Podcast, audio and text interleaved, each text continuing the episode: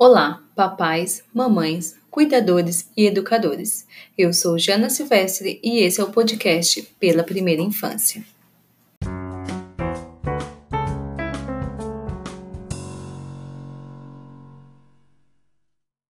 Como você já sabe, nessa primeira trilha estamos aprendendo sobre a importância da parentalidade consciente na primeira infância. Nessa terceira e última parte da nossa primeira trilha, estamos aprendendo sobre os estilos e práticas parentais.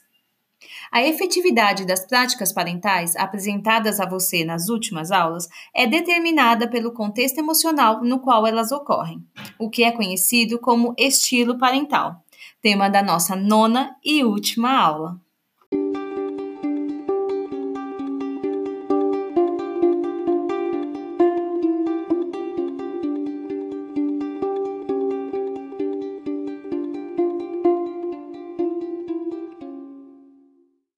Os estilos parentais constituem um universo mais amplo de atitudes dos pais em relação à criança, criando um clima emocional no qual comportamentos parentais são expressos.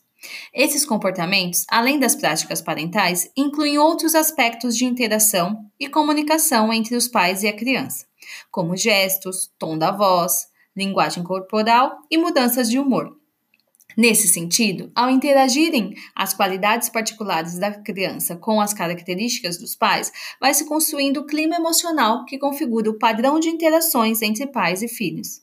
Os estilos parentais, diferente das práticas parentais, descrevem como se criam as interações por meio de um amplo leque de situações.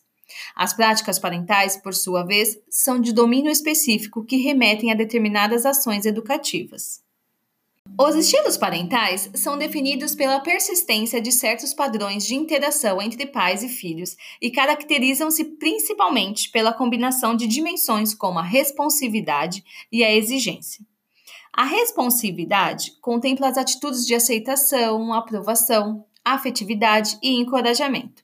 A exigência compreende as atitudes dos pais que envolvem controle e monitoramento dos filhos, bem como a imposição de limites.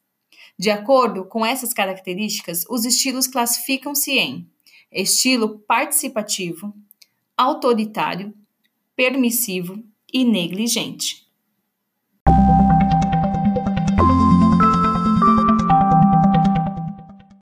Participativos, chamado também de autoritativo.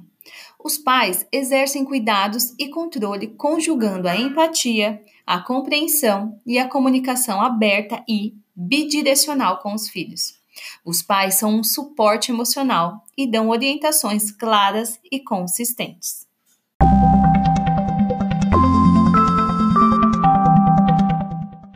Autoritários. Caracteriza-se pela avaliação rigorosa do comportamento de acordo com as normas estabelecidas, elevada punição e pouca empatia. São pais muito exigentes e não oferecem suporte emocional, o que acaba levando a um distanciamento entre pais e filhos.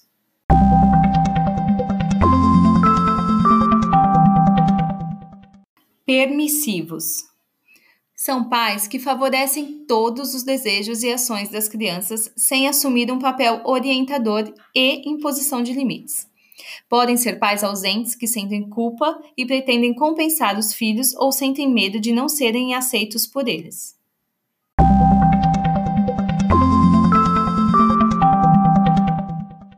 Negligentes. Esses são pais que gastam menos tempo com a família e demonstram um baixo nível de aceitação, de suporte e de controle.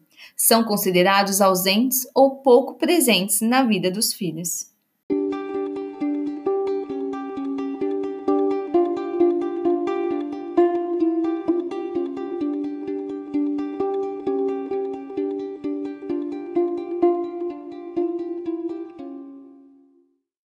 As evidências científicas indicam que certos estilos parentais levam a melhores resultados cognitivos e socioemocionais do que outros.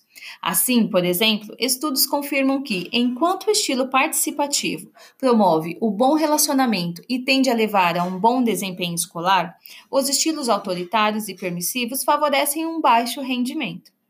O estilo participativo também está associado a comportamentos adaptativos e pró-sociais em crianças na primeira infância, como a cooperação, o cumprimento das regras e a habilidade espontânea para ajudar e compartilhar. Por outro lado, crianças menores de 3 anos, com pais que apresentam estilos autoritários e permissivos, tendem a apresentar comportamentos externalizantes como agressividade, como, por exemplo, quebrando os brinquedos de outras crianças, a hiperatividade, problemas de atenção e atitudes desafiantes. Entre as práticas parentais usadas pelos pais autoritários, destacam-se a disciplina coercitiva e a comunicação negativa. Do mesmo modo, associada ao estilo autoritário, as crianças podem apresentar comportamentos internalizantes como o medo, a ansiedade e a depressão. Conforme as evidências, o estilo participativo pode ser apontado como um estilo parental que promove um melhor desenvolvimento das crianças já que se caracteriza por um bom relacionamento entre pais e filhos, com pais que oferecem suporte afetivo e mostram interesse pelos afazeres e gostos dos filhos, mantendo o acompanhamento escolar e a dedicação de tempo à família, bem como a definição adequada de limites e controle dos filhos.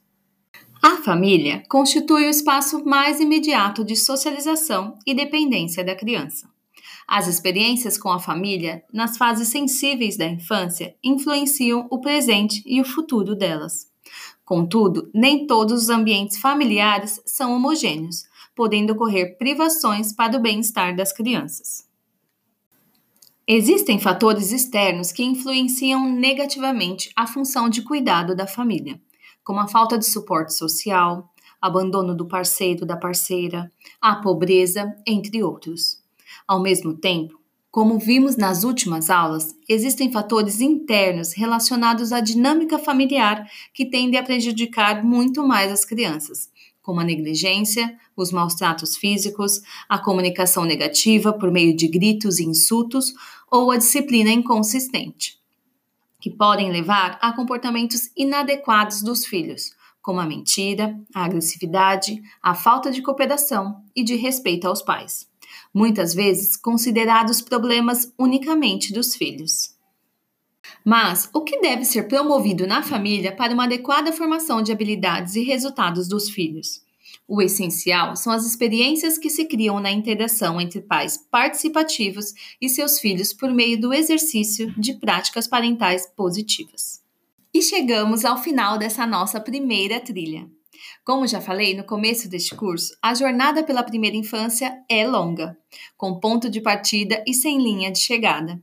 Hoje concluímos uma primeira etapa dessa jornada que está apenas começando. Em breve iniciaremos uma nova trilha. Até lá!